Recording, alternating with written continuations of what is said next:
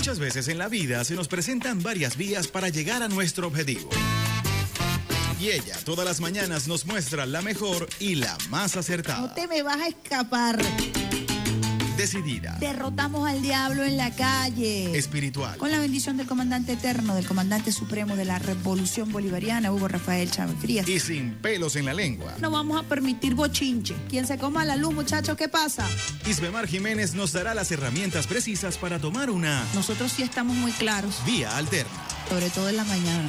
Todos los lunes, miércoles y viernes nos nutrirá con análisis y con el toque tropical que la caracteriza. Besitos de coco con piña, qué rico. Vía Alter. Vía Alter. Transmitido por Salsa Caribe 102.3 FM y el Sistema Radio Nacional de Venezuela. Con Vía Alter. Recorriendo la patria. Quítate de la vía, Perico, porque allá viene el tren. Muy, muy buenos días, usuarios y usuarias del Sistema Radio Nacional de Venezuela. Hoy es viernes y este equipo lo sabe, llevándoles a ustedes buena música, mejor información.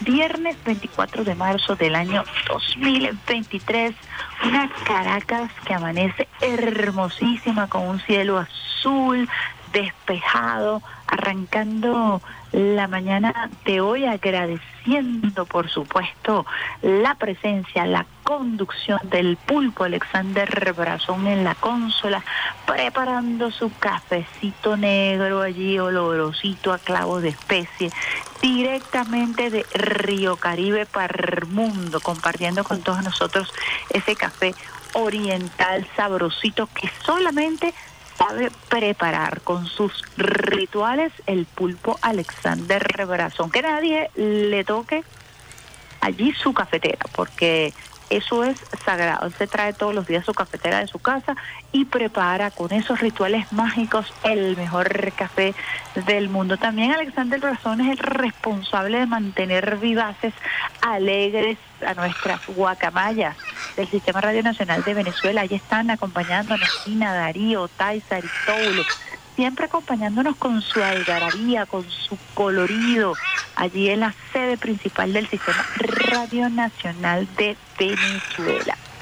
El operador de guardia, quien ha estado trabajando también con nosotros en nuestro programa, Adalberto, el Adalberto de Radio Nacional de Venezuela. Ustedes saben que yo tengo a mi Pérez Prado, tengo a mi Adalberto Santiago, aunque él es Imanca, tengo mi rol de estrellas musicales dentro del equipo de Vía Alterna. También agradecemos por supuesto al gran Peter Carrión, que nos ayuda con la musicalización de este espacio y quien les habla bien tempranito, feliz de poder compartir con ustedes a través de nuestra multiplataforma rnb.co.b a través de nuestras ondas hercianas en más de 80 diales en todo el territorio nacional Isbemar Jiménez.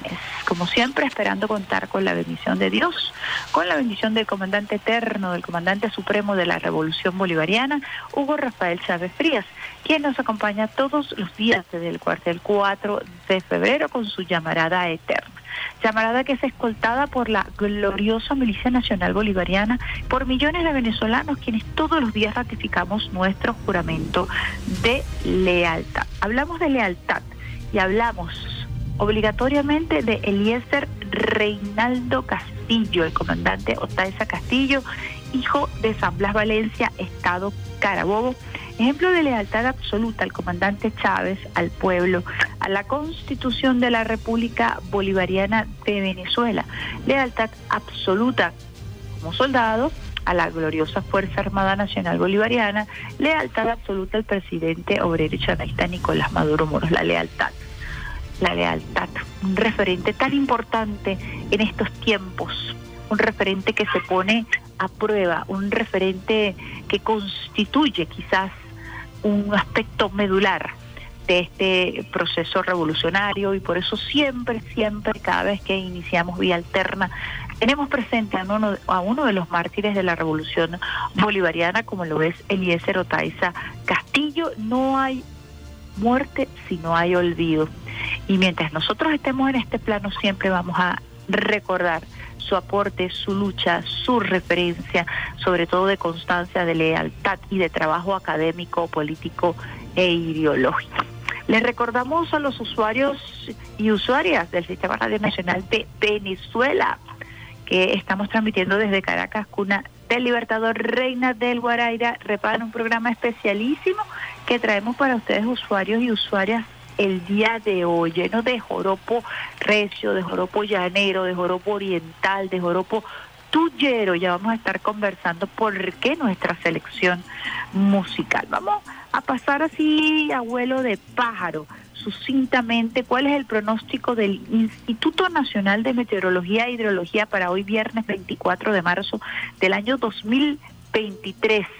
Siempre el INAMET recordando que el sol de Venezuela nace en el, en el Estabilidad atmosférica, originando cielo con poca nubosidad y bajas probabilidades de, de, precipitaciones perdón, en eh, gran parte del país. Por, otro, por otra parte, los vientos alisios del noreste generan nubosidad estratiforme con ocasionales lluvias o lloviznas dispersas. Al este de Falcón, Miranda, Falcón, Amacu, eh, Delta Macuro. De, también tenemos eh, posibilidades de lluvia después del mediodía en el lago de Maracaibo, los Andes, sur de Bolívar y nuestro Esequibo. Temperaturas extremas, la mínima se vivirá en horas de la madrugada con 5 grados centígrados en las zonas montañosas de Mérida. Máxima después del mediodía, cercano a los 40 grados centígrados al norte de Amazonas, oeste de Bolívar y regiones llanera, pendiente con el incremento en un 70% específicamente en el Zulia, Táchira, Trujillo, Falcón, Lara, Yaracuy, Portuguesa, Barinas, Apure, Cogede, Guárico, Carabobo, Aragua, este de Miranda, Anzuategui, Monaga, Sucre del Tamacuro, Bolívar y al sur del Esequibo con propagación de incendios forestales. Así que pendiente. Ya estamos entrando en la época de verano, como le llamamos aquí en Venezuela. Calor y poca lluvia.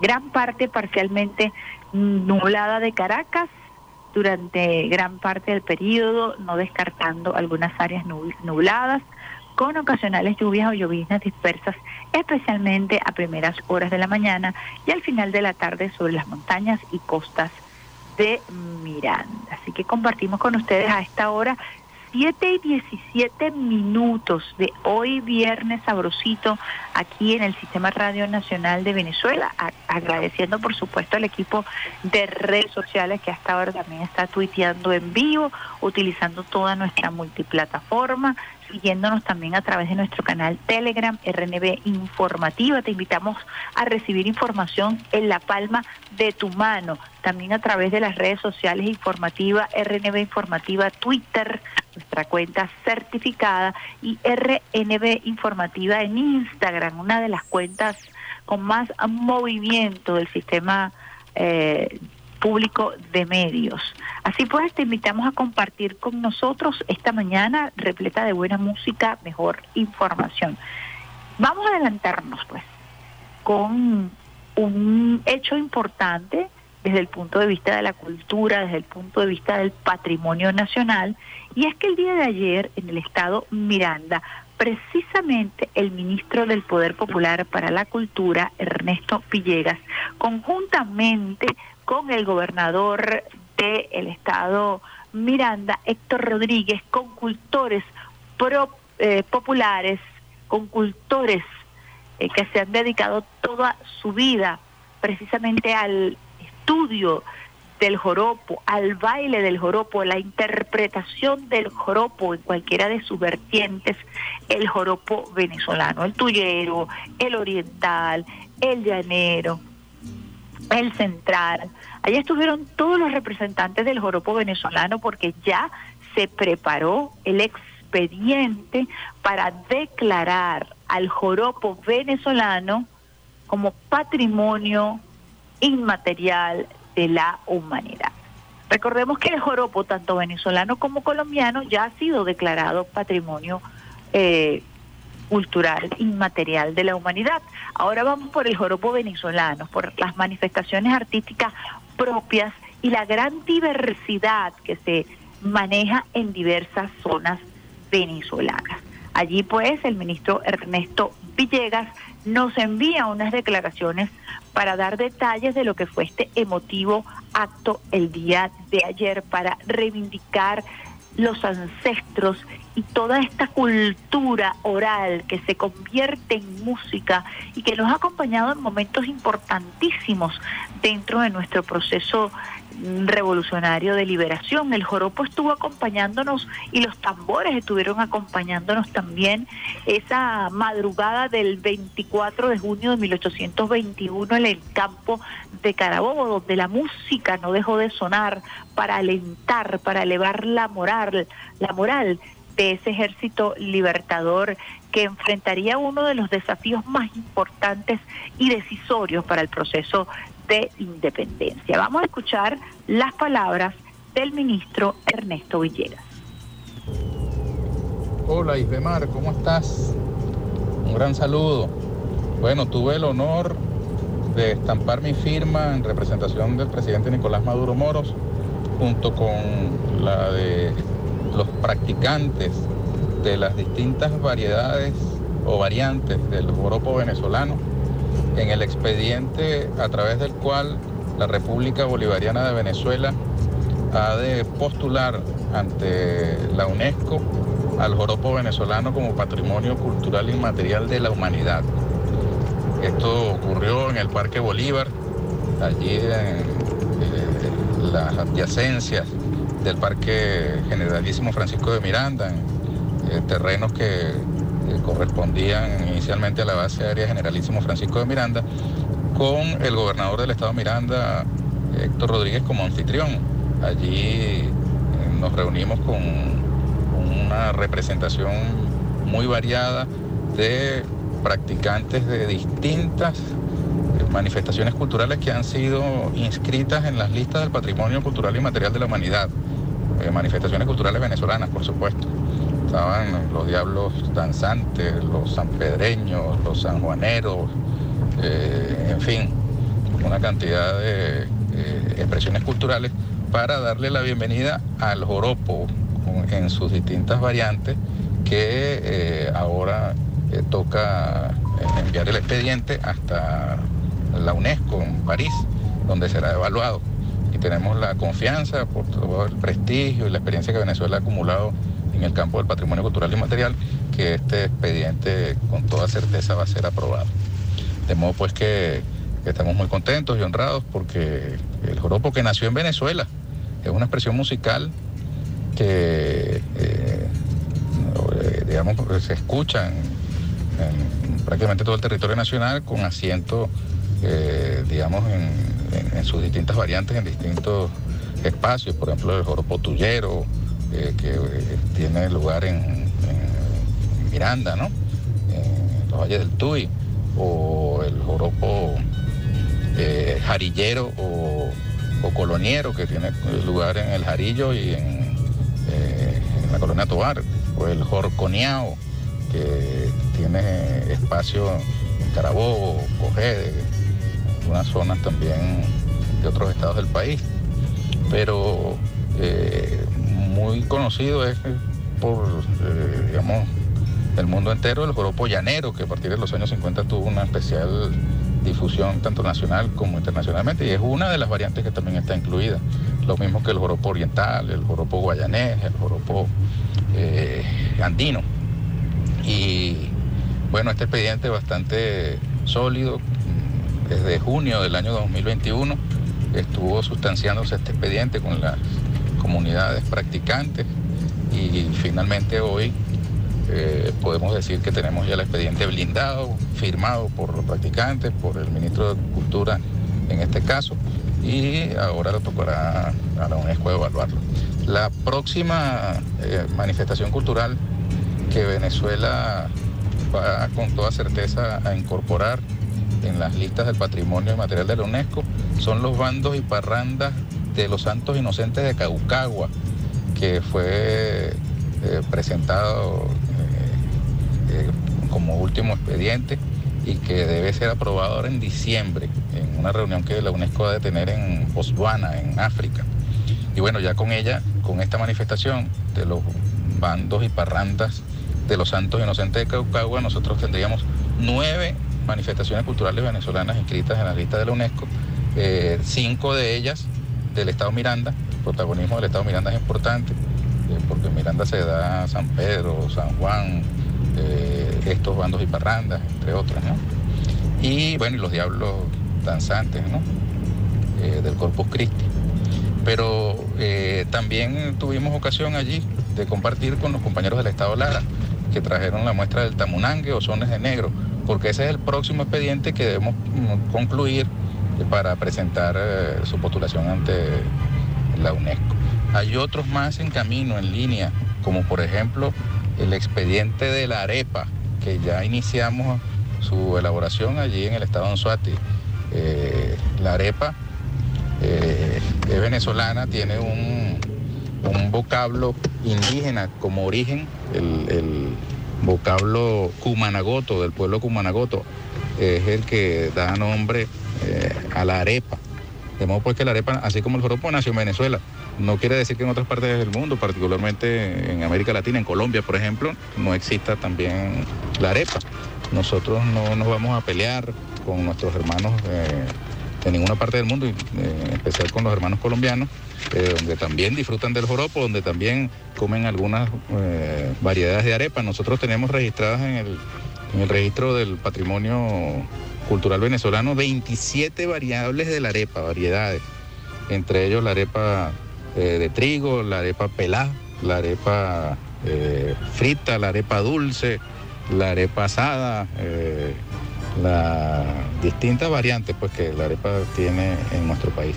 Vamos a postularla ante la UNESCO también y por ese camino seguiremos reafirmando nuestra muy diversa y variada identidad cultural son elementos inmateriales, intangibles, que nos dan fortaleza y cohesión nacional.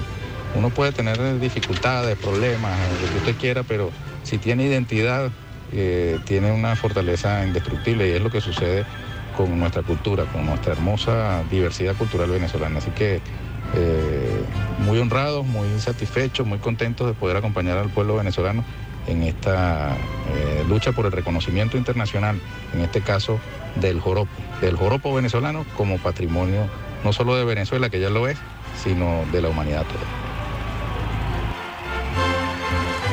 Gracias al ministro del Poder Popular para la Cultura, Ernesto Villegas, quien compartió con nosotros detalles de lo que fue esa actividad de la construcción del blindaje de este expediente para declarar al joropo venezolano en sus diferentes variantes como, proto, eh, como eh, patrimonio inmaterial cultural de la humanidad. Estamos hablando que con este expediente Venezuela ya tendría nueve reconocimientos de patrimonio cultural inmaterial de la humanidad, cinco provenientes del Estado Miranda, como lo acotara el ministro Ernesto Villegas.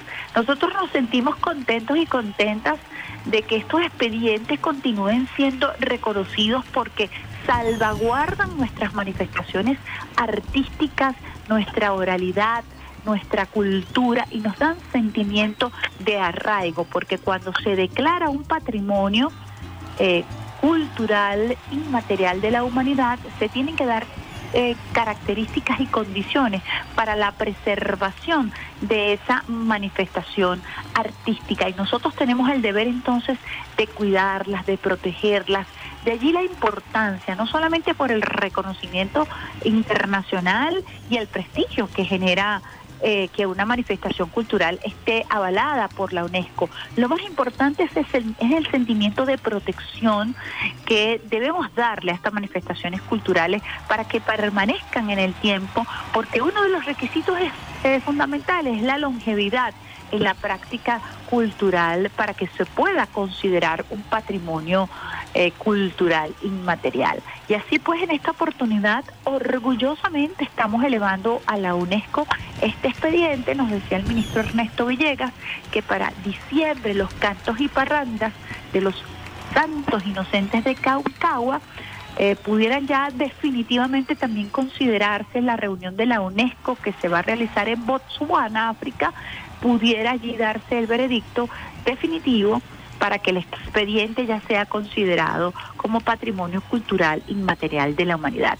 Algo interesantísimo que nos dice el ministro y quizás la noticia, porque el día de ayer ya se posicionó el tema del expediente del joropo venezolano, el tema de la arepa que genera sensibilidades eh, bien curiosas entre los venezolanos y los colombianos, Venezuela la va a presentar como patrimonio cultural de la, eh, de la humanidad oriunda del oriente del país, nos indica que es un eh, vocablo cumanagoto, específicamente en la región oriental, en el, en el estado Sucre.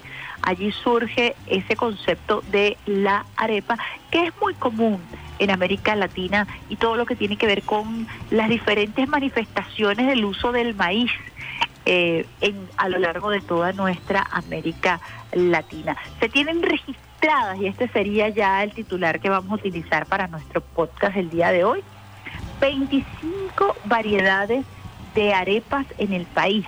La de trigo, la pelada, la asada, dulce. Por mencionar alguna arepita, me está dando hambre Alexander Brazón de la maravilla de esta manifestación cultural venezolana gastronómica que implica históricamente el registro de nuestro arraigo, de nuestra cohesión nacional, hoy más importante que nunca, cuando eh, permanecen amenazas de ataque a nuestro gentilicio, a nuestra venezolanidad, estar claros y claras de todo lo que nos define, de todo lo que nos determina, de lo que nos identifica como venezolanos, culturalmente hablando, espiritualmente hablando y también, ¿por qué no decirlo?, discursivamente hablando. Así que el próximo expediente, expediente de la arepa venezolana que se está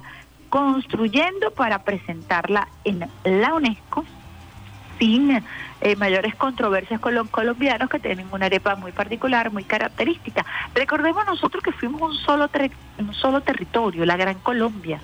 Allí eh, no hubo fronteras y sobre todo en esos espacios en común en donde compartimos mucha cultura, la arepa y el joropo son muy parecidas porque formábamos parte de un mismo pueblo, como hoy formamos parte de un mismo pueblo. Así que quería llevarles esta información.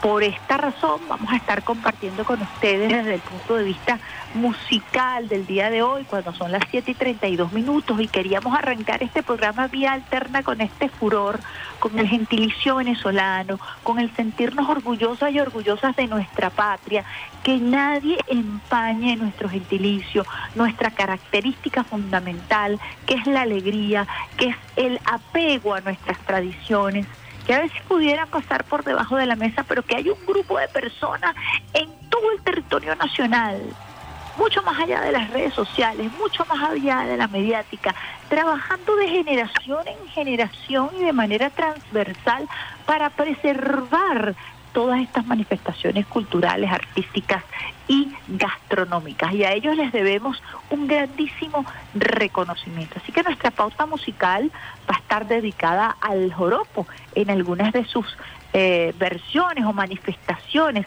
que están vinculadas al territorio y a las características propias de las diferentes regiones de nuestro país. Para arrancar con nuestra música a las 7 y 33 minutos, nos vamos con Luis Lozada. Vamos a tener dos temas de Luis Lozada que particularmente me encantan y por allí podemos tener al comandante Chávez también cantando, quien fue quizás el gran a mí me gusta utilizar el gran promotor, sino yo creo que él fue el que nos hizo abrir ese, ese deseo, eh, es, que nos abrió esa brecha que existía entre el contacto emocional del pueblo con el joropo. Estaba allí, latente, en nuestro ADN. Chávez potenció esa relación ancestral, química, biológica, del venezolano con su música. Así que vamos con Luis Lozada, el cubiro joropo recio, de los que me gustan a mí, a mí me encanta, el joropio, el joropo recio y el joropo tuyero, son de mis favoritos. Y vamos a compartir con ustedes entonces este tema de Luis Luzada, el Luis Lozada, el cubiro joropo recio.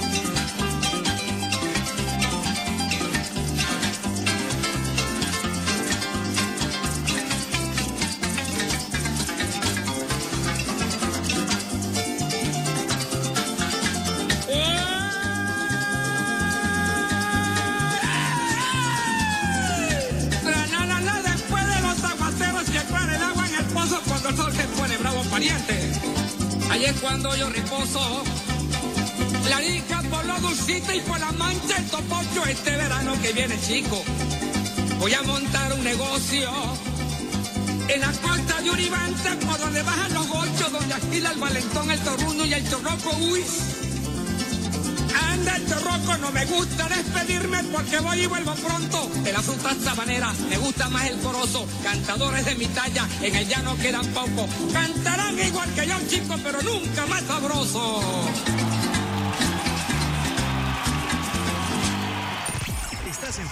De Vía Alterna con la periodista Isbemar Jiménez. Quítate de la vía, Perico, porque ya viene el tren. Joropo más sabroso, qué manera de arrancar este viernes. Eh, viernes, eh, que te quiero viernes, compartiendo con todos ustedes, usuarios y usuarios del Sistema Radio Nacional de Venezuela. Quiero aprovechar la oportunidad para felicitar a todo el equipo del Sistema Radio Nacional de Venezuela, que se lanzó una extraordinaria programación a Javier Moreno de Apure directamente desde el epicentro de los acontecimientos a propósito de la fiesta en el Orza y particularmente a Dual Maldonado, quien se lanzó un programa en vivo en el estudio que me sacó las lágrimas, extraordinario programa de Duval, es su especialidad, gran promotor del folclore venezolano, de los nuevos talentos, y eso usted lo puede escuchar aquí en el Sistema Radio Nacional de Venezuela, con esencia de Venezuela, y un sinfín de programas que se están promoviendo a través de nuestro canal musical con Indira Ceballos, que por cierto recuerden que iba a correr el maratón de la CAF y lo logró completamente, logró el cometido Indira el fin de semana pasado, el domingo pasado, así que nuestro reconocimiento y felicitaciones por ese logro alcanzado, el entrenamiento que requiere eh, un maratón de 42 eh, kilómetros es intenso, es fuerte, te pone a prueba desde el punto de vista físico, pero sobre todo te pone a prueba desde el punto de vista mental. Así que felicitaciones a Indira y a todos aquellos que participaron en ese maratón que tenía seis años que no se realizaba en el país y que se retomó con éxito este pasado domingo. Así pues, estaban escuchando entonces ese tema de Luis Lozada El Cubiro, pro, eh, Joropo Recio, y tiene que ver, y voy a aprovechar este aluvión, voy a aprovechar esta fuerza que nos da el joropo, voy a aprovechar esta candela que nos mueve por dentro desde el punto de vista ADN, del ADN, particularmente en mi ADN, en donde se encuentra el apureño y la apureña más vivo que nunca, mi padre de San Fernando de Apure, mis abuelos hicieron vida allí en San Fernando de Apure. Y eh, tengo tíos todos son apureños, hablan así, usted sabe, bueno, qué bueno que ustedes están aquí escuchándonos en este programa, ya voy para allá, espérenme ahí. Eh, ese acento, ese cantadito eh, muy particular de el apureño, pues yo lo tengo en mi, en mi ADN, en mi conciencia, y cuando escucho ese joropo recio, llanero, por supuesto que se me despiertan todas las fibras y todas las neuronas que tienen conservada la información acerca de mis antepasados. Y vamos a aprovechar este ímpetu, esta fuerza, para, por supuesto, hacer un comentario, Alexander Brazón, a propósito de todas las luchas que se han emprendido recientemente en contra de la corrupción. Aquí tenemos la virtud del canto la virtud del llanero, del que se para temprano en la, en la madrugada, con la faena del llano que es sumamente fuerte, que es sumamente dura, a partir de las 3 de las 4 de la mañana, el arreo del ganado, el tema de, de la leche, ordeñar la vaca, y todo esto vinculado a rituales espirituales extraordinarios, como los cantos de ordeño, los cantos de trabajo, los cantos de las lavanderas, en fin, toda una forma de ver la vida que nos habla precisamente de la venezolanidad y del gentinicio y del amor al trabajo, del amor a la faena. Este amor al trabajo y al amor a la faena, por supuesto que colide choca con los antivalores, colide y choca con quienes olvidan precisamente que estos valores deben definir este proceso revolucionario, que viene precisamente cargado del pensamiento bolivariano, que viene cargado del espíritu del campo de Carabobo, de las mujeres y los hombres que se desprendieron eh, de su propia vida para entregarla en función de la independencia. Los valores que nos definen durante toda esta lucha histórica luego de la muerte del libertador y la reivindicación permanente que el pueblo hacía del libertador Simón Bolívar, a pesar de que estaba proscrito, lo mantuvo en sus altares espirituales, lo mantuvo en la oralidad, lo mantuvo en el corazón, a pesar de que eh, el pacto de punto fijo, la historiografía tradicional, trataron de secuestrar este espíritu eh, irredento, eh, rebelde, amoroso, y espiritual de nuestra causa revolucionaria, que puede perfectamente ser bombardeada por los, los valores del capital, los antivalores.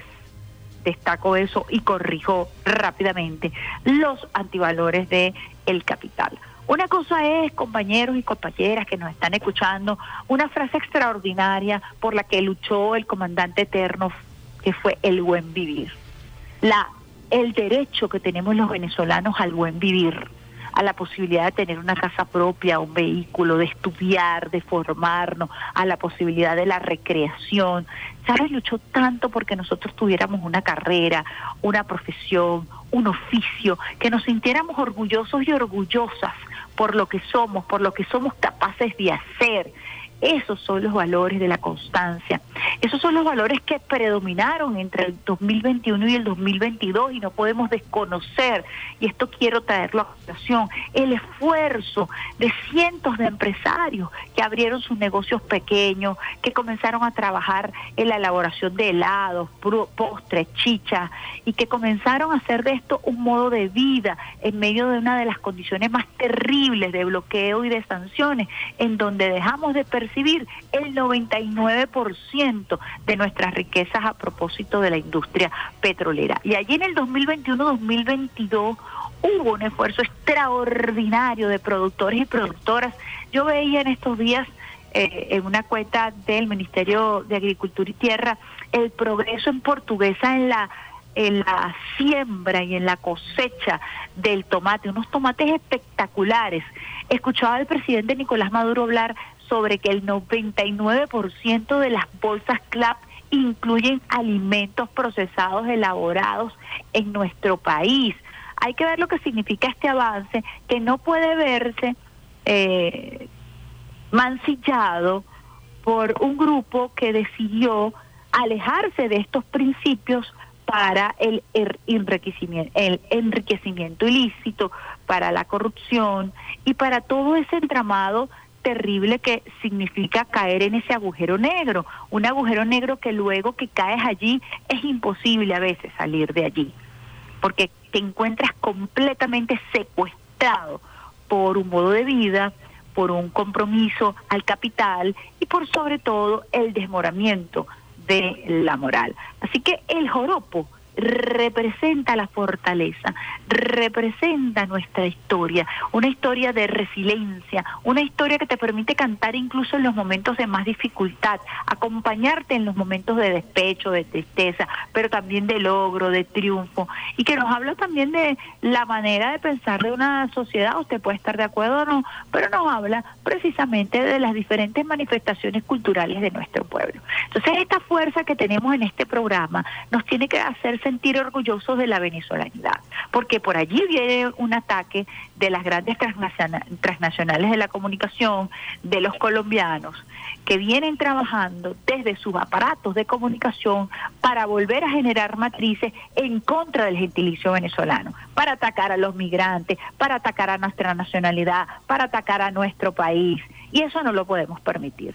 Cuando se identifica un grupo de, corruptos se trabaja y ahí la valentía del presidente Nicolás Maduro Moro y del pueblo venezolano y del sistema judicial. Tenemos que encauzarnos por esa vía para deslastrarnos de lo que está putrefacto y continuar avanzando desde esta alegría, desde esta fortaleza, desde estos principios, de estos antivalores, porque somos más los que creemos en esto. Que es duro, que es difícil, que es doloroso, sí, pero es necesario. Y es necesario que nos apeguemos a esto, a nuestros valores, a nuestros principios, a la lucha que hemos venido emprendiendo.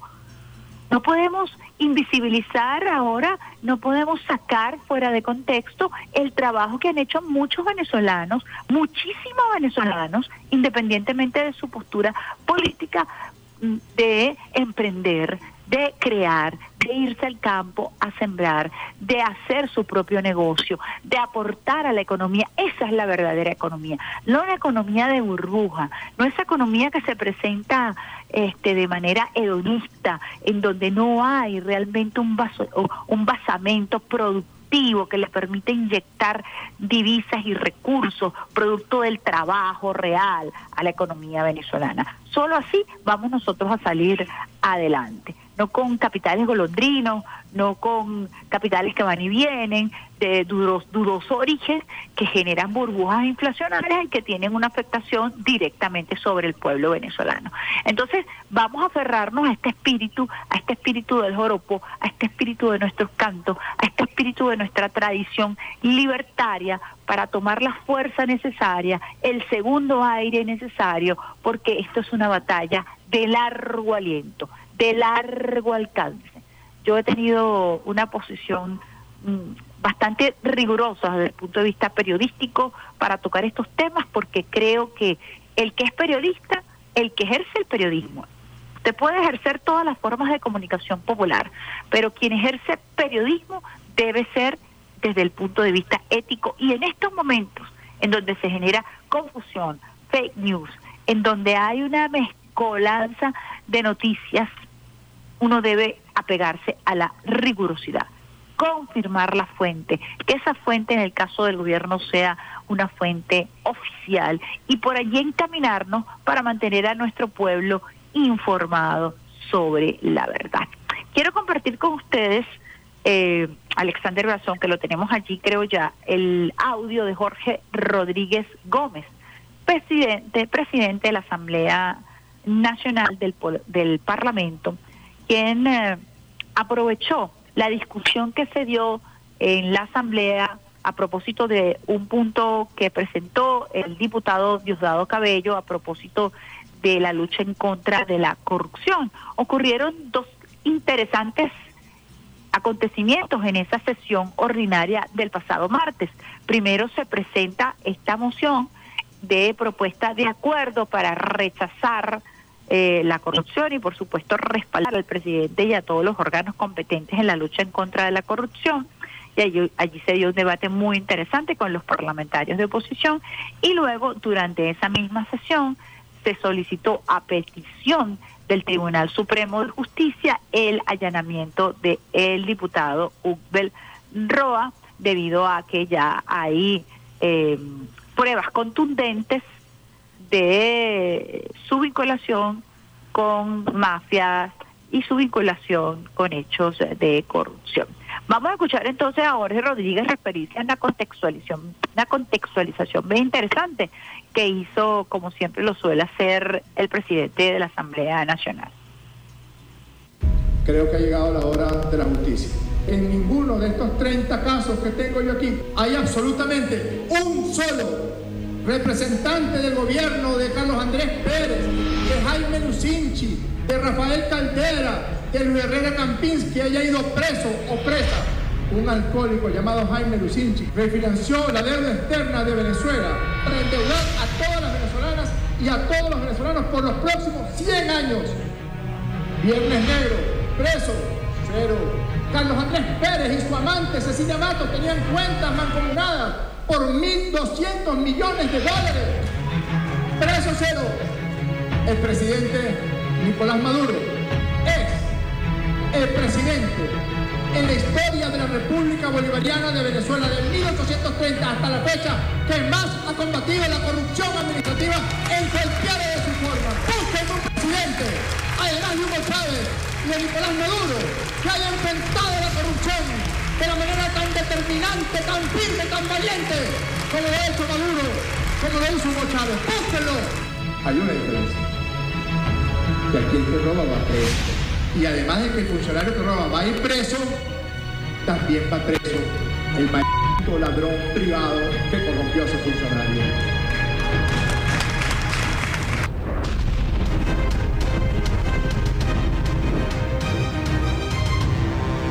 Bueno, escuchábamos allí esa contextualización que fue muchísimo más amplia, en donde él eh, recuerda que sí, sí hubo un preso, el presito chinito de Recadi. De resto, esos expedientes pasaron sin pena ni gloria, tanto por el Poder Legislativo, el antiguo Congreso, como por el Poder Judicial. Son cientos los casos, miles los casos de corrupción graves que se presentaron ante la opinión pública.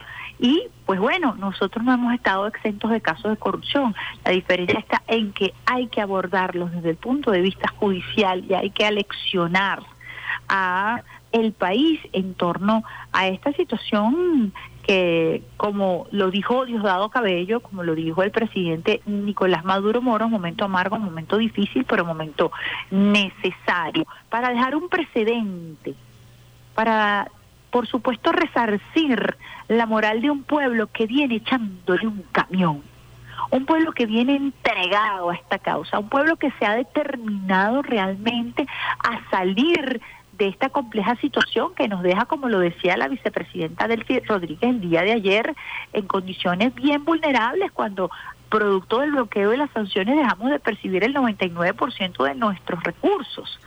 Y entonces no se explica en medio de una, de una situación tan compleja y tan difícil esta economía de burbuja cuyos elementos deben investigarse porque hay legitimación de capitales y hay otras fuentes de dudosa procedencia que no solamente tienen que ver con robo de falco de nuestra industria petrolera, sino tiene que ver también con lavado de dinero. Entonces, este tramo, esta trama de investigación es muy importante, es muy necesaria y evidentemente pudiera causar en medio de esta guerra heridas lacerantes. Estamos en una guerra, no hemos dejado de estar. Es una guerra de cuarta, de quinta generación, lo es. La guerra fundamental que nosotros tenemos que combatir es la ley en contra de los antivalores. Es la ley que nosotros tenemos que, ley de vida, que nosotros tenemos que, eh, eh, por la que tenemos que luchar que es preservar la integridad de nuestra identidad, preservar nuestro territorio, eh, preservar la moral y ética de un pueblo en medio de estas condiciones que para nada son fáciles. No son fáciles porque no tenemos una entrada fluida de recursos de divisa, no son fáciles porque nuestras cuentas son están bloqueadas, no son fáciles porque el Departamento de Estado y el Departamento del Tesoro ratifican constantemente, por supuesto, su accionar criminal sobre Venezuela, utilizando esta política exterior nefasta y criminal de las sanciones para amedrentar, asfixiar a nuestro pueblo venezolano. Eh, por supuesto causa curiosidad, como los Estados Unidos empatiza, entre comillas, con Venezuela a propósito de estas decisiones que ha emprendido el Ejecutivo Nacional para luchar contra la corrupción. Y uno, evidentemente, cada vez que los gringos aplauden a algo, no le tiene que buscar las cinco patas al gato, porque, eh, como dijo Diosdado Cabello el miércoles pasado, parecieran estar muy interesados en personas que están siendo acusadas de, de corrupción. ¿Para qué? Para protegerlos, para llevarlos a su territorio, para chantajear, para no sé qué cosa tan truculenta y maquiavélica pudieran estar eh, ellos tramando. Lo cierto es que el problema de los venezolanos, los problemas de los venezolanos los debemos resolver los venezolanos en nuestro proceso judicial, en nuestras instancias permanentes que van a además garantizar eh, un proceso de justicia enmarcado en nuestro articulado, enmarcado en la Constitución. Así que quería dejarles este, este comentario, pero no este comentario desde la tristeza, desde la desmoralización, sino un comentario que debe eh, estar acompañado de la firmeza, de la convicción de quienes estamos trabajando muy duro, muy fuerte, con poquísimos recursos, pero el mínimo recurso, sin ingreso petrolero, para que nosotros podamos tener un país digno. Yo tengo que ver la cara a mis trabajadores, yo tengo que ver la cara a mi familia y verle a los ojos con dignidad, con ética, con moral, tratar de que evidentemente nuestros trabajadores y trabajadoras tengan un sueldo digno, que tengan la posibilidad de crecer, que tengan la posibilidad de conseguir ese buen vivir, esa felicidad suprema a la que se refería el padre libertador. ¿Producto de qué? Del trabajo. ¿Producto de qué? Del afán. ¿Producto de qué? Del amor, ¿no? De los antivalores. Así que quería compartir con ustedes este comentario muy particular, las investigaciones continúan y nosotros seguiremos, por supuesto, reseñando todo aquello que provenga de las instituciones encargadas de llevar adelante esta investigación del presidente del partido, de la fiscalía, de los tribunales y haremos un riguroso seguimiento de los acontecimientos que eh, se surgen a propósito de esta lucha contra la corrupción. Vamos a otra pausita musical y les dije que les tenía dos temas de Luis Lozada, El Cubiro, y este es un tema extraordinario, al pie del arpa llanera.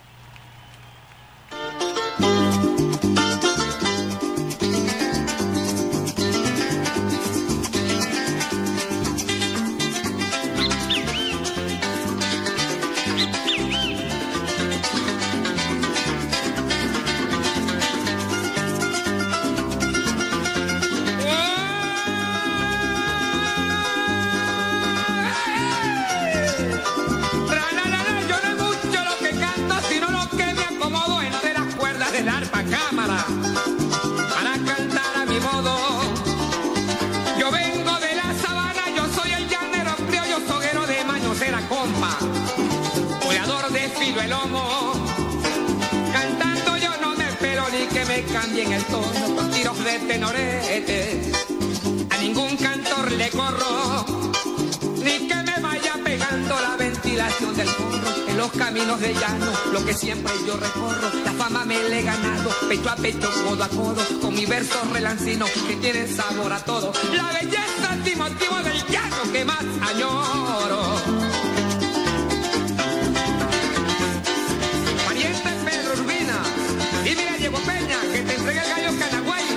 me juegues en las fiestas de libertad de Marina, camarina.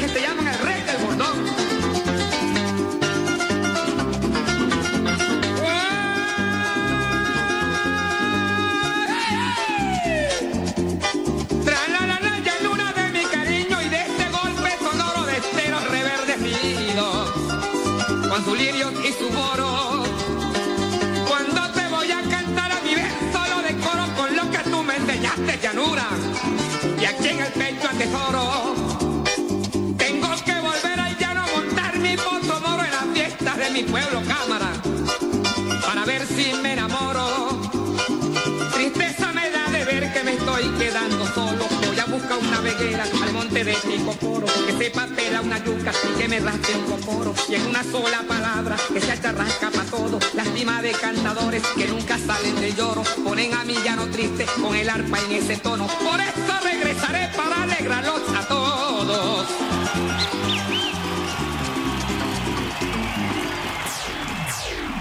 Estás en sintonía de Vía Alterna por Salsa Caribe 102.3 FM y el Sistema Radio Nacional de Venezuela. Quítate de la vía, Perico,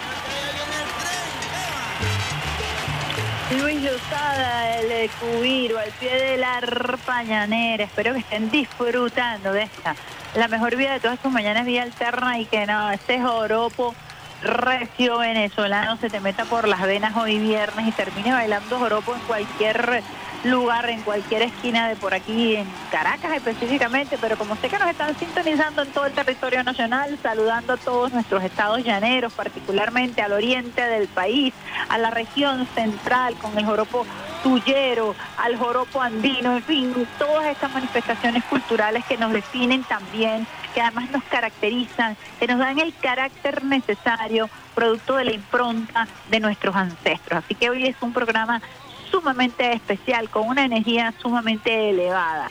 En la consola el pulpo Alexander Brazón, nuestro operador de guardia Adalberto, quien está acompañándonos con nosotros desde bien tempranito, y el gran Peter Carrión en eh, el apoyo de la producción musical, llevándoles a ustedes este sentimiento a propósito del expediente que ya está firmado, blindado, listo para ser enviado a la UNESCO para que se declare patrimonio inmaterial cultural de la humanidad al joropo venezolano. Continuamos nosotros llevándoles a ustedes buena música, mejor información cuando son las 8 y 2 minutos. Los titulares más importantes del día de hoy.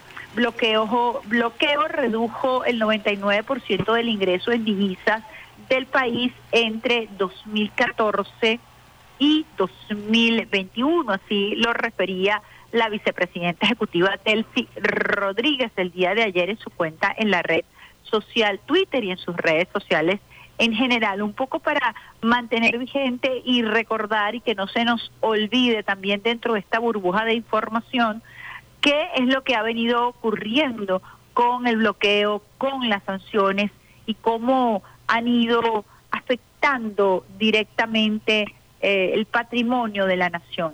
Decía Delcy Rodríguez, los ingresos en divisas cayeron en un 99% entre el 2014 y el 2002 debido al bloqueo y las medidas coercitivas 2020, 2022 unilaterales y legales impuestas por Estados Unidos y Venezuela. Así lo informó este jueves la vicepresidenta ejecutiva Delcy Rodríguez en su cuenta en la red social Twitter. De esta manera, mediante un hilo informativo, la vicepresidenta hizo un recuento del impacto negativo de la imposición de medidas coercitivas arbitrarias e ilegales contra la nación. En este sentido, detalló que como consecuencia de esta situación, Petróleos de Venezuela dejó de percibir más de 230 mil millones de dólares, afectando seriamente su capacidad.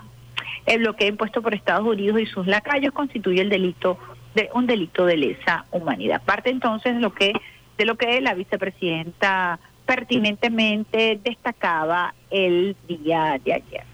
También, pues bueno, concluyó eh, este proceso en torno al allanamiento de la inmunidad parlamentaria del diputado Ugbel Roa y el día de ayer el Tribunal Supremo declaró procedente enjuiciamiento de Ugbel Roa por hechos de corrupción. La sana plena del Tribunal Supremo de Justicia, componencia de la magistrada presidenta Gladys María Gutiérrez Alvarado, declaró procedente el enjuiciamiento de Hugo El Roa de conformidad con la solicitud presentada por el Ministerio Público, en la que se evidencian elementos de convicción que comprometen su responsabilidad por la presunta comisión de delitos tipificados de la legislación venezolana contra la corrupción.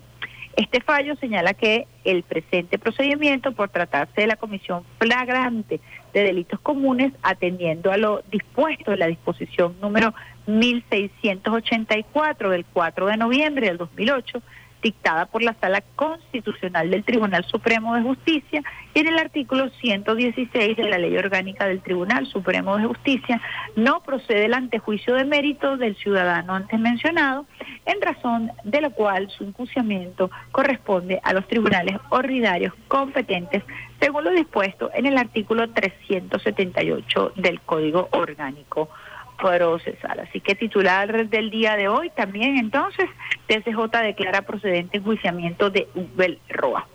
Otro tema importantísimo, el día de ayer por tercera vez visita Gustavo Petro a Venezuela. Lo hace en una coyuntura muy especial, luego de haberse concretado, materializado y aterrizado el comercio binacional que está comenzando a darse a través de eh, la construcción de un tejido orgánico, la apertura de las fronteras, la participación de Venezuela eh, en los diálogos de paz de Colombia, es decir, una nutrida agenda que prácticamente fue de carácter privado. El presidente de la República Bolivariana de Venezuela, Nicolás Maduro, se reunió en la Casona Cultural Aquiles Nazoa con el mandatario de Colombia, Gustavo Petro, para profundizar las relaciones bilaterales en materia económica, comercial, financiera, política y cultural, teniendo como base el diálogo constructivo de paz. El encuentro entre ambos mandatarios, además de mostrar la diplomacia bolivariana de paz que lidera el jefe de Estado venezolano con naciones hermanas, también busca consolidar estrategias que permitan garantizar el bienestar de ambos pueblos. En la jornada de trabajo participaron la primera combatiente Silvia Flores, la vicepresidenta ejecutiva de la República Delcy Rodríguez, el presidente de la Asamblea Nacional Jorge Rodríguez, mientras que por la delegación colombiana estuvieron presentes el ministro de Relaciones Exteriores de ese país, Álvaro Leiva Durán, y la jefa de despacho de presidencia, Laura Sarabia Torres.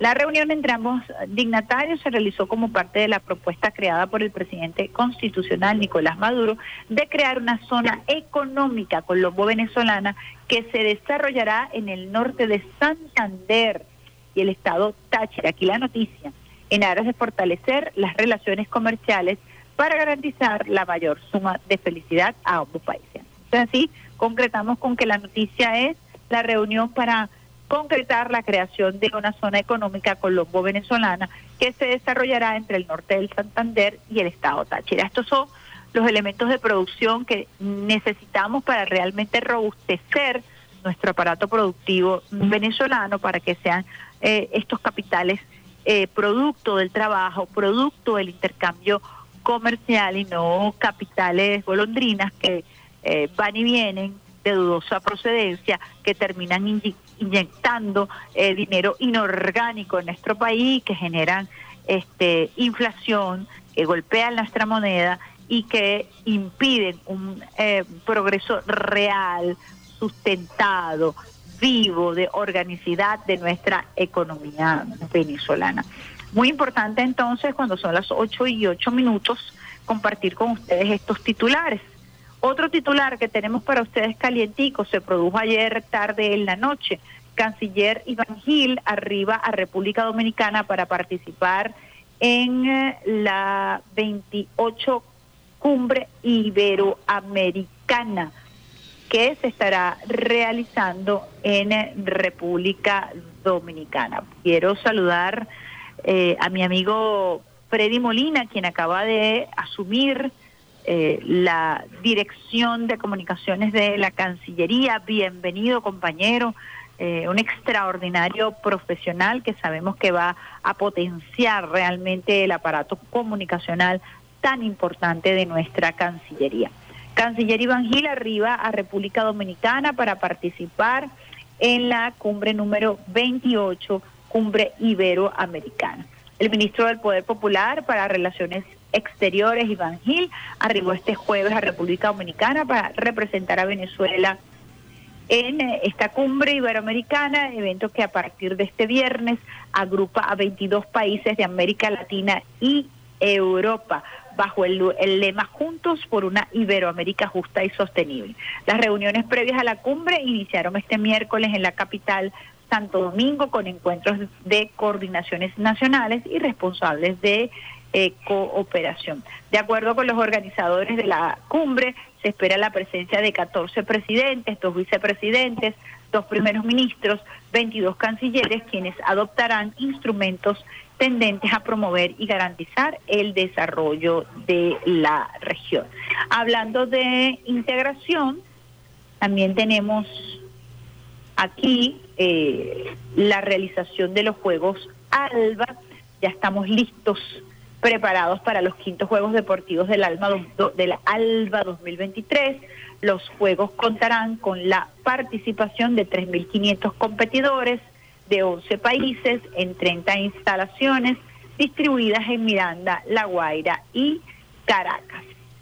Esta fue la información que brindó el ministro del Poder Popular para el Deporte, eh, el ministro Mervin Maldonado, a propósito de este importantísimo evento, eh, los quintos Juegos Deportivos del ALBA, que también hablan de la integración a través del deporte, de la hermandad como país invitado de estos 11 países estará Rusia. Así que muy interesante el fogueo que nuestros eh, atletas de la comunidad del ALBA puedan tener a propósito de este evento deportivo tan importante que ya se acerca próximamente. Estaremos nosotros, por supuesto, llevándoles a ustedes información y em, el desarrollo de lo que serán estos Juegos ALBA, que son organizados en esta oportunidad por nuestro país. Del 21 al 29 de abril, 21 al 29 de abril se estarán desarrollando en los estados La Guaira, Miranda y Distrito Capital. La Guaira, Miranda y Distrito Capital serán las sedes de estos quintos Juegos de el ALBA. Así que estaremos muy pendientes a usuarios y usuarias del Sistema Radio Nacional de Venezuela cuando son las 8 y 12 minutos. Nos vamos con un clásico. Eh, José Guerrero. Yo no me voy de mi llano. Se las dejo allí para que la disfruten hoy viernes con una lluvia de besitos de coco con piña llenos de joropo, joropo venezolana.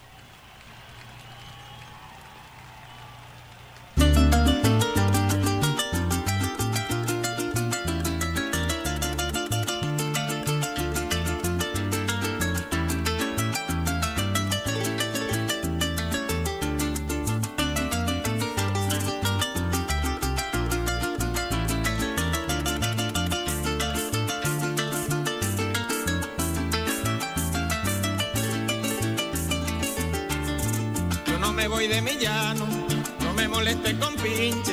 Mire donde tengo esas vacas pa' zorrear y una biche. Esas tengo que ordeñarlas pa' que la ubre se les piche.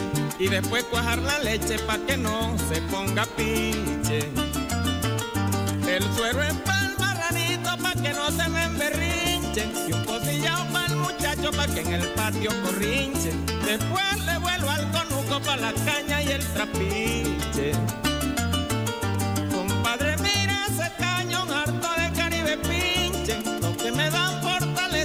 Cuando cuelgue el moriche.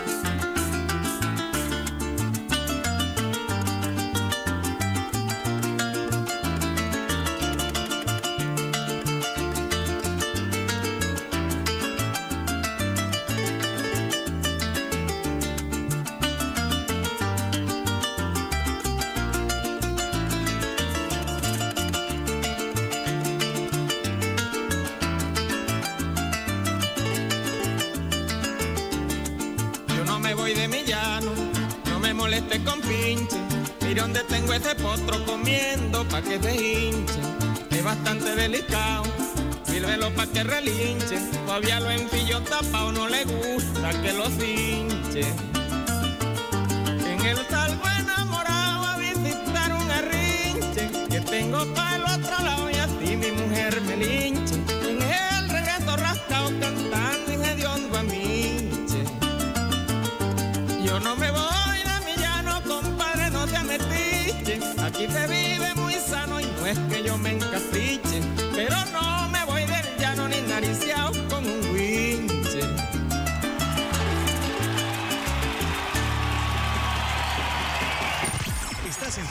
de Vía Alterna con la periodista Isbemar Jiménez.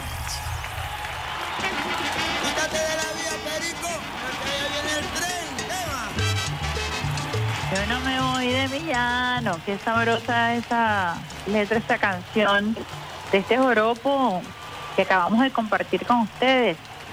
Usuarios y usuarias del Sistema Radio Nacional de Venezuela, saludando a RNB Los Llanos, RNB Portuguesa particularmente. También estamos saludando a la gente de Oriente que tiene su joropo oriental, RNB Anzuate y RNB Central con el joropo central de nuestro país y RNB Zulia. Todos compartiendo con nosotros a esta hora a través del Sistema Radio Nacional de Venezuela.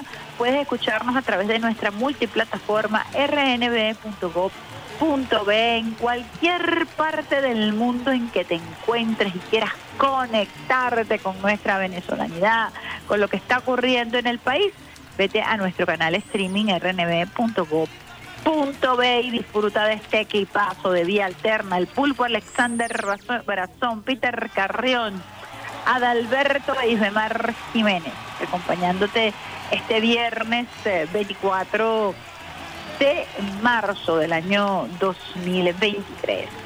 Con temas complejos, los temas complejos acompañados de nuestro joropo y de nuestras variedades de joropo a propósito de blindarse el expediente que nos va a declarar el joropo venezolano. Hay que determinarlo así como patrimonio inmaterial cultural de la humanidad. Reventaron las redes sociales con un tema que quería tocar con ustedes porque tiene que ver con TikTok, una red social que ha impactado eh, muchísimo, particularmente aquí en Venezuela, pero todo en todo el mundo. El establishment, el Parlamento estadounidense está muy preocupado por la influencia y el aumento progresivo de los usuarios de TikTok, esa red social creada por China. El día de ayer su CEO, como se le dice, CEO, su gerente más importante, el gerente, el directivo más importante de esta empresa de nacionalidad china, Su Zhenshu, fue interpelado en el Parlamento estadounidense. Él es el director ejecutivo de TikTok ante temores en Washington de que la compañía tenga vínculos con el gobierno chino y afecte la seguridad nacional. Los funcionarios eh, del gobierno de los Estados Unidos, Reino Unido y Canadá, así como la Comisión Europea, se vieron obligados a eliminar la aplicación de sus dispositivos, porque ellos piensan que estamos hablando de la penetración oriental cuando de TikTok se habla. La amenaza más grande, según eh, refieren, proviene de Estados Unidos, cuyo gobierno dio un ultimátum para que TikTok deje de ser propiedad china o enfrente un veto total en el país. Xu advirtió que imponer un veto a esta plataforma en el país perjudicaría la economía y la libertad de expresión. Chu se había reunido este año con algunos legisladores para enfatizar las garantías de privacidad y seguridad de la empresa, pero esta fue su primera comparecencia oficial dentro del Capitolio. Chu promueve un plan de la compañía conocido como Proyecto Texas para satisfacer las preocupaciones de seguridad nacional, según el cual el manejo de los datos de los usuarios en territorio estadounidense se limitaría a una división dirigida por Estados Unidos. Aquí el tema fundamental que además pudiera erosionar aún más las relaciones estadounidenses con China es porque el gobierno chino ha sido determinante que no va a aceptar vender las acciones de TikTok a un dirigente ejecutivo norteamericano. Ellos han insistido y el apoyo que se le ha dado a precisamente a esta aplicación es que debe permanecer en su mayoría las acciones en manos de chinos. Ahora, ¿cuál fue el rol? Y fue un rol eh, eh, bastante incómodo porque fue acribillado a nivel de preguntas por eh, los legisladores estadounidenses quienes aseguraron que no había garantía, entre comillas, de que la data que se procesa o se maneja en la red social TikTok pudiera caer en manos del gobierno chino. Sin embargo, el, eh, director ejecutivo de TikTok manifestó abiertamente que no tiene ningún tipo de vinculación con el Partido Comunista, entre comillas, eh, y que él, por supuesto, preservaría la data de cualquier gobierno. Estas fueron sus palabras, es decir, tanto del gobierno chino como del gobierno estadounidense.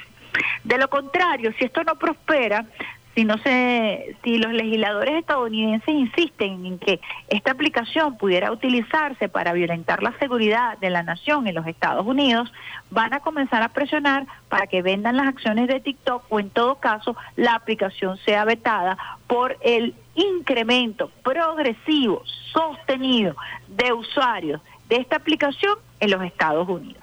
Ya China ha vetado redes sociales, Google en su territorio, a propósito de este mundo digital, los Estados Unidos está amenazando prácticamente con vetar esta red social china TikTok en su territorio. Eh, un granito más para encrispar las relaciones entre China y los Estados Unidos y esto viene luego del gran encuentro con el presidente chino, que además fue reelecto de manera unánime por el Parlamento y por el Partido Comunista eh, Chino en su nación, y Vladimir Putin, quien ha venido desafiando además la Corte Penal Internacional, que ha decidido someterlo a juicio, que ha decidido culpabilizarlo y que eh, esto implica una vez más todo este proceso de judicialización con eh, fines políticos que ha venido siendo desafiado abiertamente, directamente por Vladimir Putin. En el último encuentro entre Xi Jinping y eh, Vladimir Putin se habló de la necesidad de generar y de propulsar cambios nunca antes vistos en los últimos 100 años. Allí firmaron memorandos de acuerdo, de cooperación en diversas áreas, lo que por supuesto tiene temblando a más de uno en el mundo eh, occidental. Además, allí China propuso el cese al fuego en Ucrania y, eh, por supuesto, la paz en el mundo.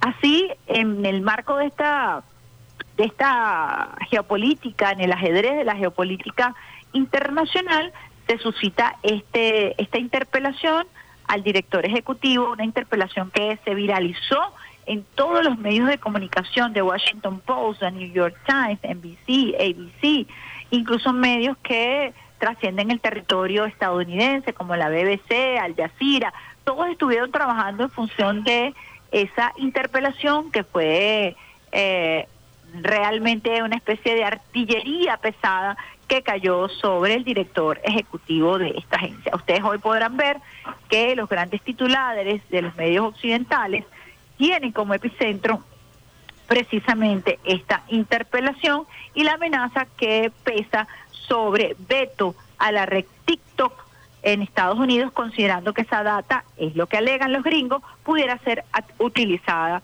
en contra de la seguridad de la nación. Por supuesto, cada ladrón juzga por su condición y sabemos cuáles son las herramientas que ellos han utilizado y todo el tema de la Big Data a través de Facebook y como, por ejemplo, el presidente Donald, Donald Trump llegó a ser presidente precisamente con la utilización de la data. Hay un juicio, a Max Zuckerberg se le enjuició en los Estados Unidos a propósito de la utilización de la data, particularmente de Facebook, en las campañas electorales. Para nadie es un secreto que esta data además es utilizada por las grandes transnacionales de la alimentación y de la farmacia para fines comerciales propios. En fin, estamos hablando eh, de este para mí, ese paradigma del desnudo, de lo que es la privacidad y por supuesto la comercialización de la data personal de todos aquellos que utilizamos la red social Twitter, para eso son los algoritmos, así funciona esto, en donde el producto, en la red social el producto eres tú.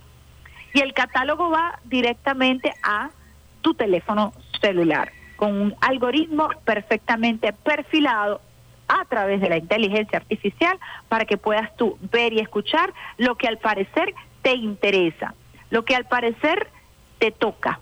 Y esa segmentación de la información ahora, como una especie de boomerang, preocupa a los gringos, a los estadounidenses. Quería llevarles a ustedes esa información que me pareció muy interesante y que se viralizó ayer en los medios occidentales, en casi toda la gran prensa, a propósito de la interpelación del CEO de esta red social TikTok que en Venezuela ha arrasado y que tiene muchísima, muchísima popularidad. 8.25 minutos, vamos con un joropo oriental, Alexander Brazón. María Rodríguez, Oropo Oriental. Y al regreso mucho más de esta, la mejor vida de todas tus mañanas, Vía.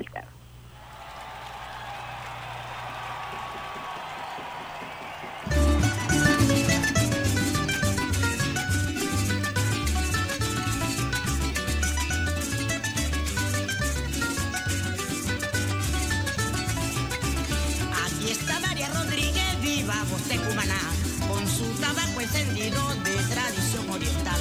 Aquí está María Rodríguez, viva de Cumaná, con su tabaco encendido de tradición oriental, ofreciendo sus cantares de la tierra y su folclor.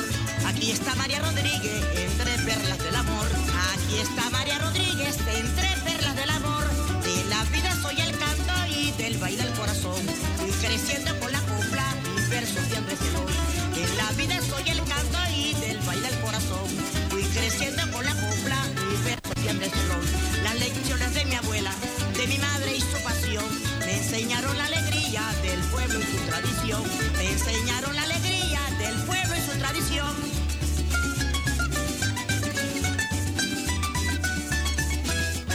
Sirena de nacimiento en carnavales de antaño, mariposa de alto vuelo en jardín de bellas flores, mujer playa en el pecho, voy pescando entre canciones, cantista de canto recio.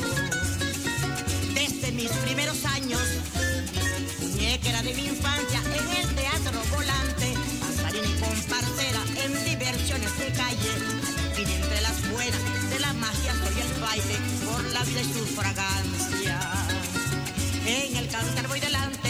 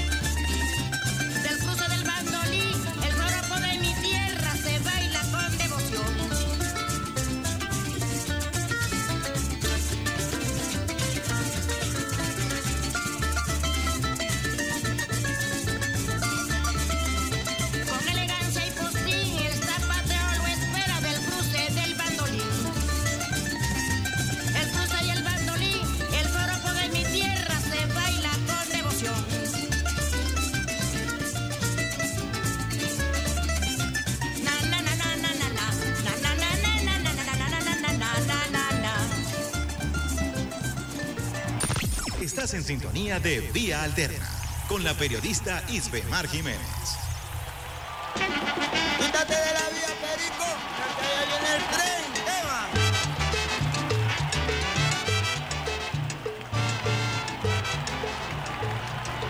Continuamos aquí en esta, la mejor vía de todas tus mañanas. Vía Alterna, hoy viernes, este equipo lo sabe, llevándoles a ustedes la mejor música, la mejor información, compartiendo con ustedes a través de más de 80 diales, seis, seis canales regionales. Nuestra multiplataforma rnb.go.be, saludando a Rafaela Romero, que hasta ahora también está en tuiteo en vivo a través de RNB Informativa. Compartiendo con ustedes con este gran equipo, cafecito venezolano, las guacamayas, el sol hermosísimo en este cielo despejado aquí desde Caracas, eh, reina del Guarairo, cuna de El Libertador. Nosotros vamos a estar compartiendo en breve con ustedes mm, información que nos trae el Sistema Nacional Orquesta Simón Bolívar, como siempre son nuestros invitados especiales, a propósito de diversas actividades culturales, conciertos y la demostración de ese talento eh, venezolano que se viene formando precisamente en este sistema de orquestas. Hoy vamos a estar conversando eh, la información que tenemos aquí, que compartimos con ustedes usuarios y usuarias del Sistema Radio Nacional de Venezuela, a propósito de eh, un concierto que se realizará el día de mañana. La Orquesta Sinfónica Juan Vicente Landareta, en conmemoración de los 150 ah, años del natalicio del compositor Ramaninov, espero haberlo pronunciado bien, estará realizando precisamente una ejecución artística bajo la dirección de Pablo Castellanos. Importantísima la promoción de las actividades que realiza precisamente nuestro sistema de orquestas. Nosotros siempre estamos pendientes de invitarles a ustedes usuarios y usuarias del Sistema Radio Nacional de Venezuela de todas estas actividades. En esta oportunidad vamos a estar conversando con Carlos Linares. Él es violoncelista de la Orquesta Sinfónica Juan José Landaeta. Bienvenido, maestro Carlos Linares, a este su espacio de Radio Nacional eh, de Venezuela. Vía Alterna le habla Ismemar Jiménez. Hola, un placer, buenos días. Muchas gracias por la invitación, de verdad. ¿Cómo te sientes de poder participar, cuál es la grandeza. Háblanos un poco de por qué homenajear a Ramaginov y cuál es su importancia. Bueno, este Rachmaninoff, Sergei Rachmaninoff, un compositor ruso, eh, es un personaje muy importante en lo que es el, el periodo romántico, ¿no? Este, es él forma un, parte de, de un grupo de compositores que siempre buscaban la superación del pionero del romanticismo, que en este caso sería Beethoven. Eh, Beethoven hizo nueve sinfonías y era muy difícil para los compositores que le procedían tratar de igualarlo o superarlo, ¿no? Eh, porque las sinfonías de Beethoven eran muy perfectas, pero quedaron tan perfectas que nadie se creía capaz de superarlo con su condición todo desordera. O sea, Beethoven fue un gran maestro, ¿no? Entonces, ¿qué hacían los compositores que le, procedían a Beethoven? Buscar otras alternativas. Una de las alternativas que consiguió Rasmanino con esta obra que van a interpretar el día sábado 25 eh, fue concebirla para que demostrara un dramatismo muy bello y una gama de, de colores y tesituras con la orquesta partiendo desde la exigencia al músico, desde la exigencia técnica. Básicamente, hacer que el músico le costara tocar, que demostrara un virtuosismo al interpretar las obras. Esa fue la manera en que ellos encontraron para superar a Beethoven, porque es que en forma musical, o sea, en la manera en que estaban compuestas sus sinfonías, era muy difícil. Pero al final, bueno, como todo evoluciona, como toda evolución, se logró con otros elementos, pero se pudo lograr y salieron cosas hermosísimas. Esta sinfonía que se va a interpretar ese día es una cosa, una obra de arte, no se le puede llamar de otra manera. De verdad que, y, a mí me emociona mucho poder participar, poder interpretarla y sentir todos esos colores, esos sentimientos que se expresan sin necesidad de decir una palabra. A propósito de esa rigurosidad académica, que nos explicas y el reto entonces que significa eh, interpretar al compositor ruso Sergei Ramaninov. Eh, ¿Cómo te sientes formando parte? ¿Cuál ha sido este proceso de, de rigurosidad académica, de adaptarse este, bajo la batuta del maestro para lograr ese, esa mayéutica desde el punto de vista de la música, ¿no? El maestro Pablo Castellanos estará dirigiendo esta, esta, esta obra de arte magistral que ustedes van a estar presentando este próximo eh, sábado 25 a las 4 de la tarde en la sala Simón Bolívar del Sistema de Orquestas en Quebrada. Exactamente. Bueno, es un honor y a la orquesta se nos hace fácil porque gracias a Dios somos una orquesta muy solvente.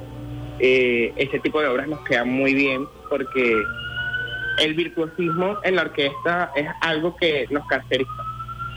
Este, siendo una de las orquestas principales del país, pues nos caracteriza mucho el virtuosismo, este tipo de obras nos queda muy bien. Además, con la batuta del maestro Pablo Castellanos, excelente maestro venezolano, eh, él tiene esa sinfonía muy internalizada y nos hace trabajo muchísimo más fácil para poder disfrutar de lo que es la obra de arte. Es una actividad promovida también por la Embajada de Rusia en Venezuela y van a tener representantes, eh, van a participar dentro de esta actividad eh, una soprano formada en el sistema y la pianista Gulnara Kalimchina. Galinchina. Ajá, disculpa la torpeza en la en el Ok, les explico un poco. Este concierto va a contar de dos partes. La primera parte vamos a tener tres solistas rusos. Ana Rotinova, soprano, Gulnara Ah. Galinchina, piano, e Igor Lavrov, piano. Ellos van a estar interpretando obras de piano de soprano, piano solo y piano a cuatro manos. En la segunda parte del concierto vamos a escuchar la grandiosa Sinfonía número 2 del compositor Sergei Rachmaninoff, dirigida por el maestro Pablo Castellano. como violen, eh, violon- violoncelista, ¿cuál es el reto más importante que eh, se te presenta en esta obra magistral? Bueno, yo creo que el reto más importante es que el público empatice con lo que suena, ¿no? Ese, ese es el reto, el reto principal, que el, que el público logre empatizar con esos colores y crear una gama de sentimientos, como yo lo dije anteriormente, sin decir una palabra. Ese creo que es el reto máximo y para esto, pues todo lo, todo lo que conlleva el trabajo eh, de la sinfonía ya, ya debería estar totalmente en dedo, que lo está, que ya lo está. Entonces el reto máximo en ese momento ya es poder este, empatizar con el público, que el público empatice con lo que está sonando. Eso es muy importante porque pareciera este como un elemento romántico, eh, pero em- empatizar con este virtuosismo musical eh, que a veces pudiera permanecer en las élites y sin embargo el sistema de orquestas ha hecho un esfuerzo. Fíjense, esta actividad es eh, em, completamente libre, ¿no? Eh, sí. va a tener un aforo limitado, pero habla de un proceso de, de democratización para que la gente se vaya familiarizando con este tipo de obras con virtuosismo, rigurosidad. Y eso es muy importante porque vas como educando el oído, pero también vas alimentando el alma, ¿no? Exactamente. Muy acertado lo que acaba de decir. Es, es muy... Eso, eso, es, ese es el objetivo. Culturizar, alimentar el alma, vivir momentos distintos. Soy simplemente escuchando obras. Y también viendo arte, porque en el Centro Nacional de Acción Social por la Música, desde que entras hasta que te sientas en la butaca, es arte 360 grados. Además también hay una característica fundamental y es la interacción, el intercambio entre los cuerpos diplomáticos, entre artistas, cantantes, compositores eh, de otros países, con otras visiones, y eso enriquece muchísimo también eh, todo lo que tiene que ver con la profundidad del Sistema Nacional de Orquesta. Exactamente, sí, así tal cual.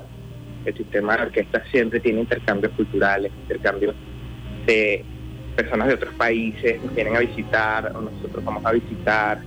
Es muy, es muy rico en ese sentido. Muy, muy rico en ese sentido. Bueno, yo quisiera que nos dieras una invitación para que pudieran los compañeros, los usuarios y las usuarias invitarlos que se enamoren, a que asistan a esta a este concierto, a esta magistral representación que van a estar haciendo ustedes, Carlos Linares. Estamos conversando con Carlos Linares, violoncelista de la Orquesta Sinfónica Juan José Landaeta. ¿Qué significa estar en esa orquesta con ese nombre Juan José Landaeta antes de culminar? Bueno, eh, la orquesta, esta, esta orquesta representa en este momento para el sistema la juventud creciente. O sea, la, este, esta generación que viene creciendo desde hace poco y ha demostrado mucha profesionalidad, mucho compromiso con la música y con el sistema y siempre dando la cara desde el más alto nivel musical, sin importar edades, sin importar rangos, sin importar casi nada, la verdad. O sea, siempre estamos ahí dando la cara por el sistema, este, representando a nuestro país nacional e internacionalmente, recibiendo solistas de otras de, de otros países, directores de otros países. Es una responsabilidad, pero también es un gusto enorme formar parte de la Orquesta Sinfónica Juan José Landaeta, un privilegio. ¿Cuánto, tienes, ¿Cuánto tiempo tienes allí? Bueno, yo ya tengo cinco años en la orquesta. Cinco ¿Cuánto años. tiempo tienes en el sistema? En el sistema, a ver, tengo que Ajá. hacer memoria. Eh, aproximadamente ya tengo 12 años, 13 años en el sistema. Sí. ¿Cómo te proyectas? ¿Qué Bueno. quieres hacer? Este, personalmente, con mi orquesta, pues seguir creciendo como, como un maravilloso grupo, una familia, que también nos caracteriza mucho eso, el ambiente familiar. Y, y personalmente, bueno, yo me veo como un gran solista en el futuro. poco a poco. poco a Bueno, poco. así será. ¿Cuántos años tienes ahorita? Yo tengo 24 años. 24 años. Estoy segura que con tu talento, con esa rigurosidad, además mm, eh, enmarcado en esta rigurosidad académica y en este virtuosismo, estamos seguros que tú como otros tantos venezolanos que forman parte del sistema lograrán alcanzar sus sueños y representar a nuestro país en lo más alto. Una invitación entonces final, Carlos, para esta actividad que se va a estar realizando en el Centro Claro, bueno. de Acción Social de la Música este sábado a partir de las 4 de la tarde. Bueno, nada, va a estar excelente, no se lo pueden perder, como dijo, como dijo Idemar, eh, nada, vayan al Centro Nacional de Acción Social por la Música a las 4 de la tarde, les recomiendo estar una hora antes ya que es aforo limitado, pero es entrada libre, vayan a disfrutar de estas grandes obras que se van a estar interpretando en conmemoración a los 150 años del natalicio del compositor y pianista ruso Sergei Rachmaninoff. Eh, quieren más información sobre el repertorio, más información detallada, eh, les invito a seguir la página de Instagram del sistema, arroba el sistema piso. Nada, Arroba el sistema esperamos, los esperamos. Sí, Bueno, arroba el sistema piso. Excelente. Bueno, muchísimas gracias de verdad a ti, a todo el equipo que siempre está haciendo contacto con Radio Nacional de Venezuela. Para nosotros es un honor y siempre una experiencia maravillosa escuchar a cada uno de ustedes expresarse y expresar su talento a través de la radio del Estado venezolano. Nosotros los estaremos acompañando y apoyando siempre eh, desde esta trinchera para que el mundo y el pueblo pueda conocer el talento y el virtuosismo, la entrega, el compromiso y, ¿por qué no?, la comunión de saberes que ha sido una característica muy fundamental del sistema de orquestas promovido por el maestro Abreu. Así que los esperamos este sábado 25 de marzo a las 4 de la tarde. Carlos Linares nos recomienda estar una hora antes porque la entrada es libre y el aforo es limitado. Muchísimas gracias, Carlos, por compartir con nosotros a esta hora. Vale, encantadísimo, encantadísimo y muchas gracias por la oportunidad y muchas gracias por el apoyo de Radio Nacional también.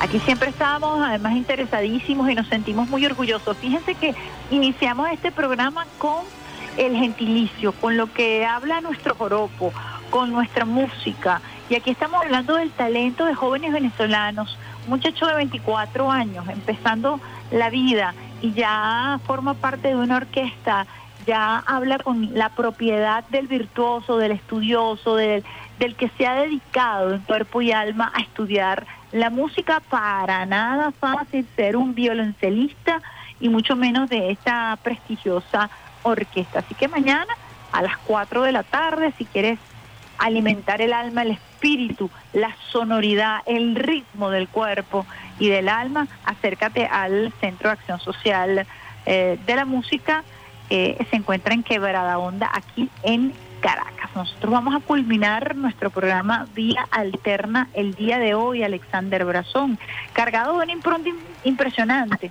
Hablábamos esta mañana, pues bueno, nada de los tropiezos que a veces uno encuentra en la mañana, te cuesta así, te cuesta así, arrancar este programa, la producción de este programa es bastante compleja porque tratamos de abordar la música con los contenidos, confirmar los invitados, son dos horas de programa y es una producción bastante compleja que siempre sacamos adelante como equipo y que trabajamos con muchísima tenacidad y con muchísimo compromiso desde días anteriores. Así que agradeciendo el pulpo Alexander Brazón en la consola con su guacamaya, con su cafecito, a nuestro Adalberto Simanca, que se encuentra allí como operador de guardia y que ahora va a asumir los controles de nuestra Radio Nacional de Venezuela, Peter Carrión en la musicalización, a Rafaela Romero y a todo el equipo de redes sociales que han estado acompañándonos en esta mañana de hoy, viernes 26, 24, ¿verdad? 24 de, eh, de... Ay, se me peló esto aquí, se me quedó pegado el celular. 24 de marzo del año 2023, mañana 25 el concierto entonces allí en la sala Simón Bolívar, muy pendientes, muy rigurosos nosotros también en el manejo de la información, consulta la fuente y sobre todo moral en alto. Nuestro, nuestro gentilicio es demasiado ah, magnánimo, nuestro gentilicio es demasiado resiliente, nuestro gentilicio tiene como referencia la moral, la ética.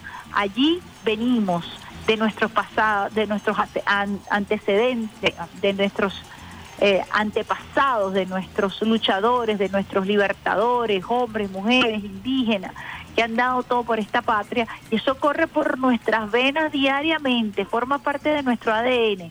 Así que moral en alto, continuar trabajando, continuar luchando, creyendo en este hermoso país, en nuestra queridísima llamada Venezuela. ¿Con qué nos vamos a ir ahorita, Alexander? Voy a buscar acá la listica que tenemos para irnos con Jorobo Tullero, de mi favorito, recordando al Gabán, al Gabán Tacateño, que tiene su programa todos los domingos en Radio Nacional de Venezuela a partir de las 12 del mediodía. El Gabán Tacateño es toda una celebridad en el Sistema Radio Nacional de Venezuela. Te invitamos a propósito de este expediente del Joropo para que sea declarado como patrimonio inmaterial de la ah, cultural de la humanidad, a que sintonices este domingo a partir de las 12 de las 12 del mediodía al Gabán Tacateño, besitos de coco con piña para el Gabán, no se me vaya a poner celoso a la esposa, lo queremos mucho. Y eh, vamos a cerrar con este joropo tuyero, eh, Miguel Artiaga, quien nos va a deleitar con ese joropo que es sabrosito, me encanta bailar el joropo tuyero, tiene un arte, tiene, el joropo es extenuante, yo si usted quiere practicar una actividad física, vaya a una escuela y aprenda a bailar joropo para que aumente la resistencia, para que las piernas se le fortalezcan, la coordinación. Vaya, vaya. Bueno, besitos de coco con piña para todos ustedes, usuarios usuarios del Sistema Radio Nacional de Venezuela. Agradeciendo su compañía, se les quiere mucho. Nos escuchamos pronto a través de esta, la señal que recorre la paz.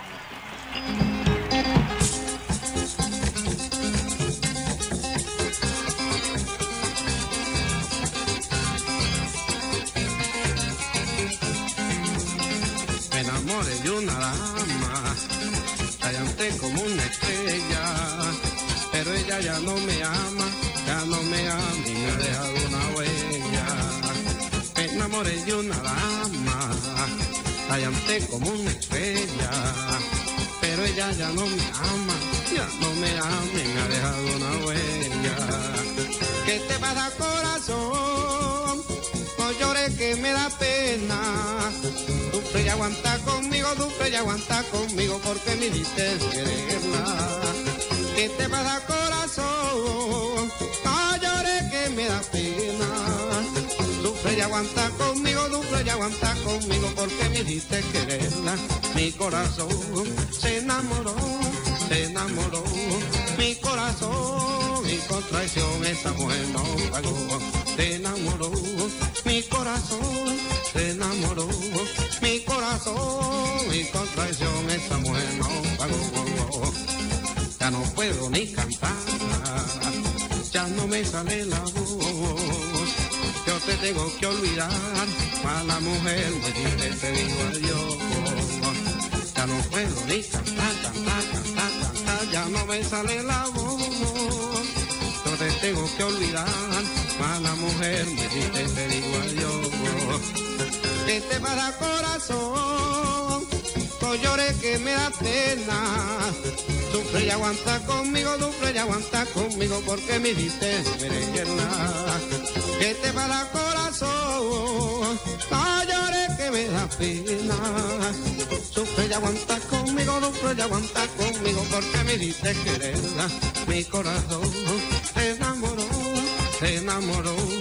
Mi corazón y con traición esa mujer no dejó. Se enamoró, mi corazón, mi corazón se enamoró y con traición esa mujer no dejó. No sé por qué en este mundo habrá tanta barbaridad. Cuando uno ama en verdad, cuando uno ama en verdad, causa un dolor profundo. No sé por qué en este mundo habrá tanta falsedad. Cuando uno ama en verdad, cuando uno ama en verdad, causa un dolor profundo. Y en menos de un segundo, causa un dolor sincero. Y si no has sido sincero, casi no encuentras qué hacer. Y si no has sido sincero, casi no encuentras qué hacer. Dándole por tener en tu corazón mi acero. Ay, más yo no quiero, más yo no quiero, por ninguna mujer. Por tenerte en tu corazón mi acero. Ay, más yo no quiero, más yo no quiero, por ninguna mujer. Pero por en tu corazón mi acero. Yo sé que vas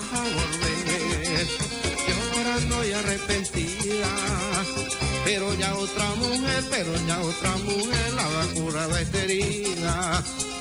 Yo sé que vas a volver, llorando y arrepentida. Pero ya otra mujer, pero ya otra mujer la va a curar esta herida. Volverás a mí, volverás, lo sé, volverás a ver de nuevo a ti, volverás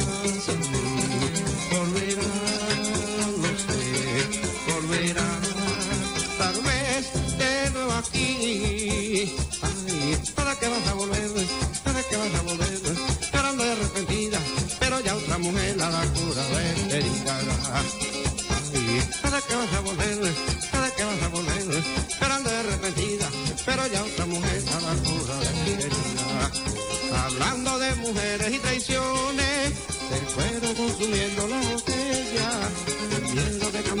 mis canciones. Y yo canté una dos pensando en ella, en eso se me acercó un caballero, su pelo ya pintaba alguna cana.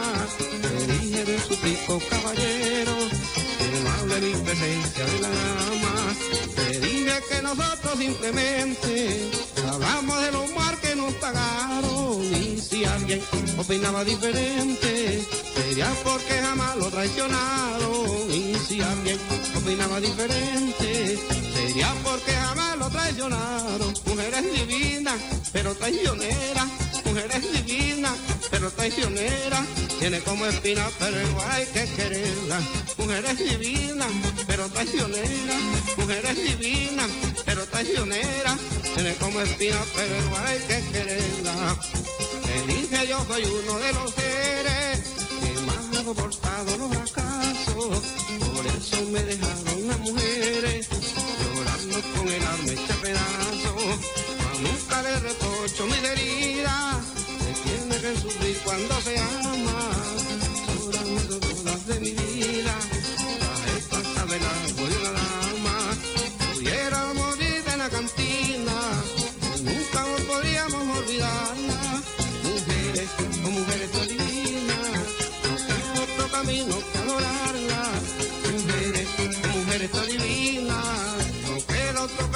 Que adorarla. Mujeres divinas, pero traicioneras, mujeres divinas, pero traicioneras.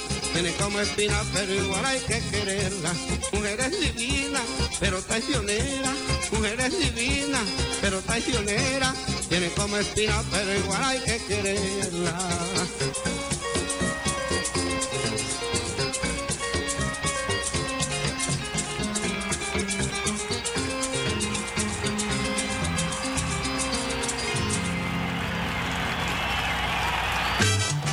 Hasta aquí la vía más rápida para comenzar la mañana.